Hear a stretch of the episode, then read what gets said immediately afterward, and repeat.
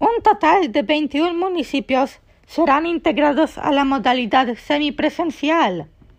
La viceministra de Educación, Ligia Pérez, anunció que se incluirán 21 municipios a las clases semipresenciales, debido a que su positividad se sitúa menor del 5%, según las evaluaciones de la mesa técnica que evalúa el comportamiento del coronavirus en los municipios.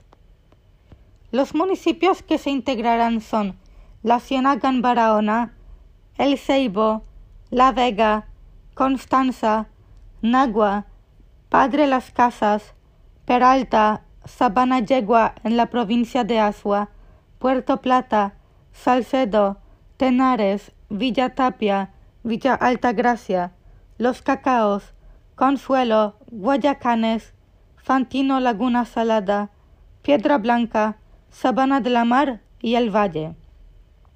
Un total de ocho municipios han sido excluidos de la modalidad semipresencial por la alta incidencia del coronavirus. Los municipios que vuelven a la modalidad a distancia son Pedro Brand, que tiene una positividad de 11.48%, Los Llanos, con 13.54%, Peralvillo, con 16.67%, Sabana Grande de Boya, con 21.43%, Duverge, con 19.32%, La Descubierta, con 11.76%, Las Matas de Santa Cruz, con 18.18%, y El Peñón, con 25.25%. La docencia en la modalidad semipresencial iniciará el martes 11 de mayo del presente año bajo los protocolos establecidos por el Ministerio de Educación y Salud Pública. Cada vez que haya la necesidad de que un municipio nuevo ingrese a la presencialidad de forma gradual, lo comunicaremos y lo abriremos. Y asimismo, cada vez que un municipio, por una elevación del contagio en su territorio, deba salir de esa modalidad, también lo comunicaremos a la comunidad educativa correspondiente, indicó Ligia durante una rueda de prensa esta tarde.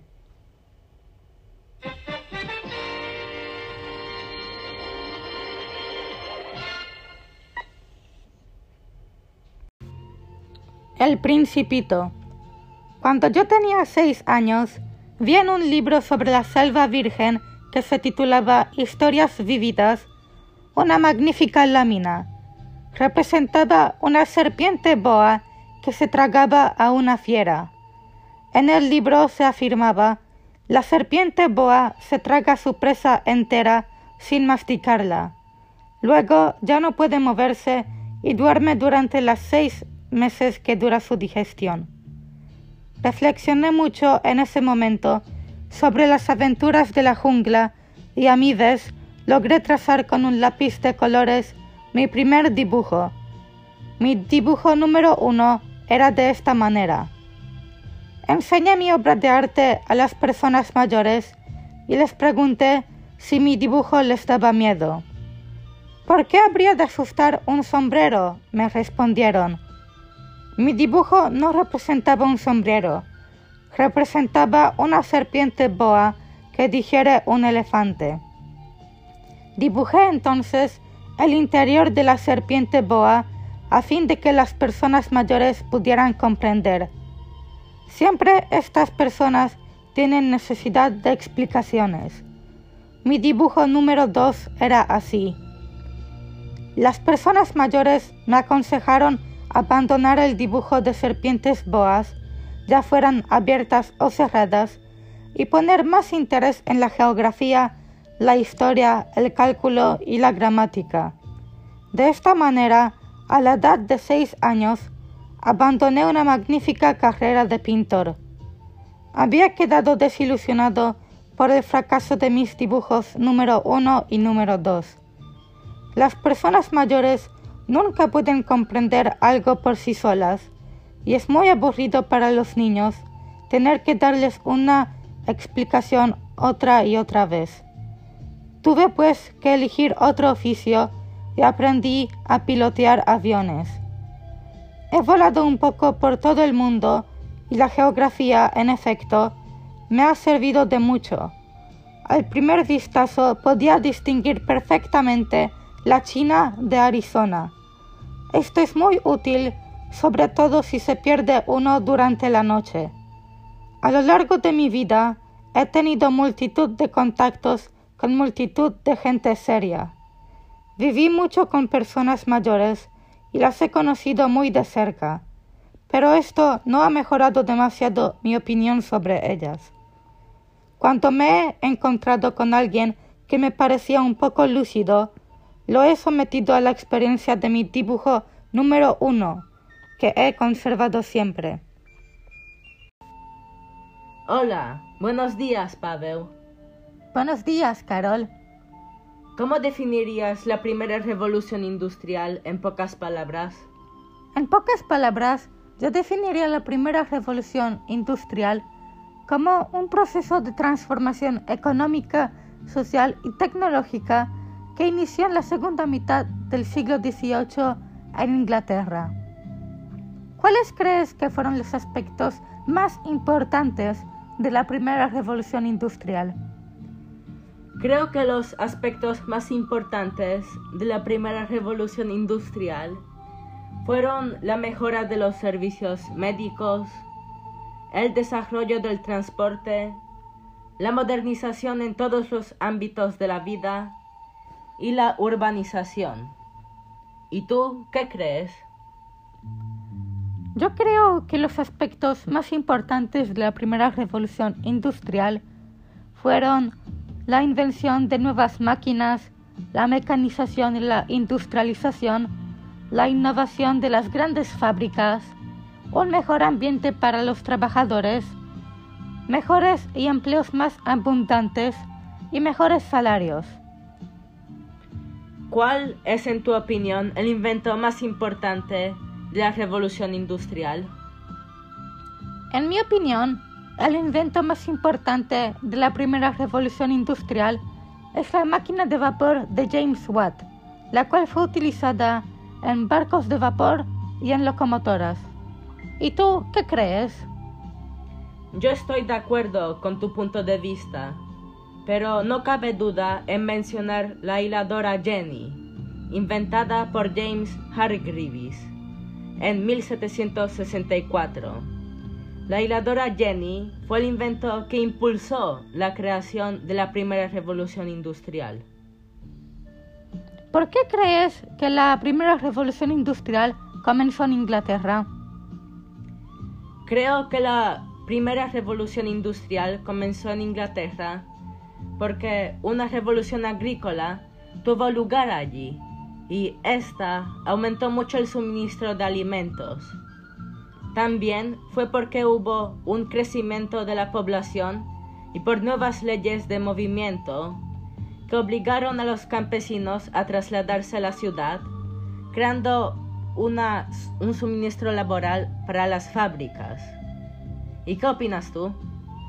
Yo opino que la primera revolución industrial comenzó en Inglaterra porque Inglaterra tenía disponible un gran suministro de dinero que usaron para invertir en nuevas máquinas y fábricas, porque tenían abundancia de recursos naturales y porque tenían muchos mercados activos de gran demanda. La leyenda de Lech, Chech y Rus.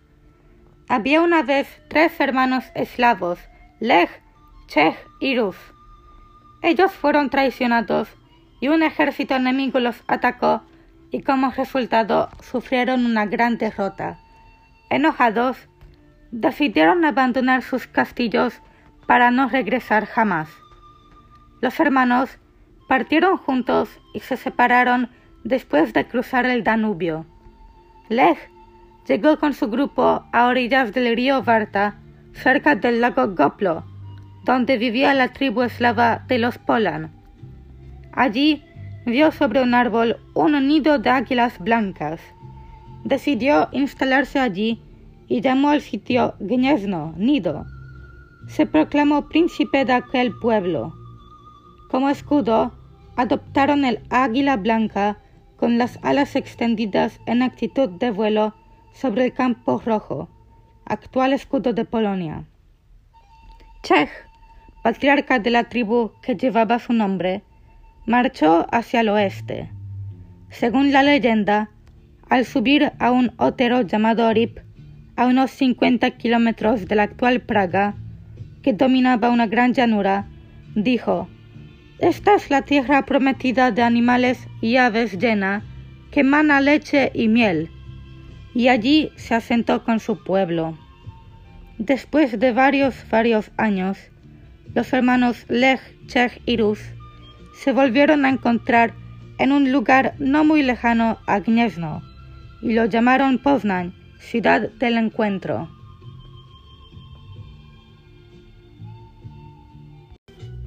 Szanowni Państwo, Panie i Panowie, Ladies and Gentlemen, Meine Damen und Herren, Mesdames et Messieurs, Damas y Caballeros, le doy la bienvenida a todos. Gracias por asistir a nuestro gran y especial espectáculo, a nuestra gran actuación quiero presentarles a un gran artista, el más grande de los grandes. Su éxito, sus actuaciones y su canto son conocidos, apreciados y adorados en todo el mundo. La popularidad, la admiración del público y su éxito sucedió en México por el lanzamiento de innumerables sencillos, pero también canciones de larga duración, a través de innumerables giras de conciertos para ganar los corazones de la audiencia no solo de México, sino de toda América Central. Actualmente es conocido, valorado y admirado en Estados Unidos, Canadá, toda América y también cuenta con innumerables fans en toda Europa, Asia y Australia. En pocas palabras, es adorado en todo el mundo. Les presento a Marco Antonio Solís, Grandes aplausos para la estrella de esta noche, Marco Antonio Solís. Marco, Marco, Marco, Marco. Trabajo, pasión y certeza. Si caminas a mi lado, no imagines un paseo llano, nada de estrellas doradas, ni un porvenir de falsas promesas. Trabajo, pasión y certeza Vaya linda moraleja, alineada de tino y ventura, para una larga y emocionante andadura, y así, metro a metro, fruto acaparar, para ese viaje que con empeño editas, un día poder firmar.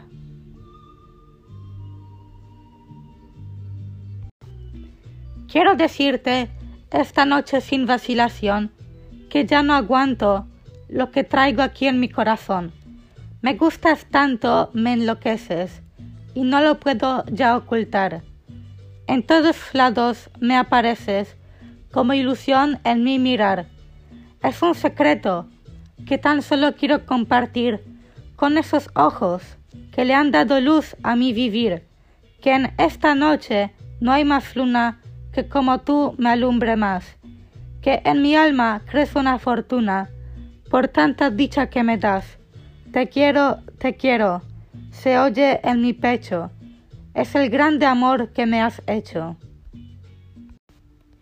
Las mismas palabras con diferente entonación. ¡Qué rápido! ¡Qué rápido! ¡Qué rápido!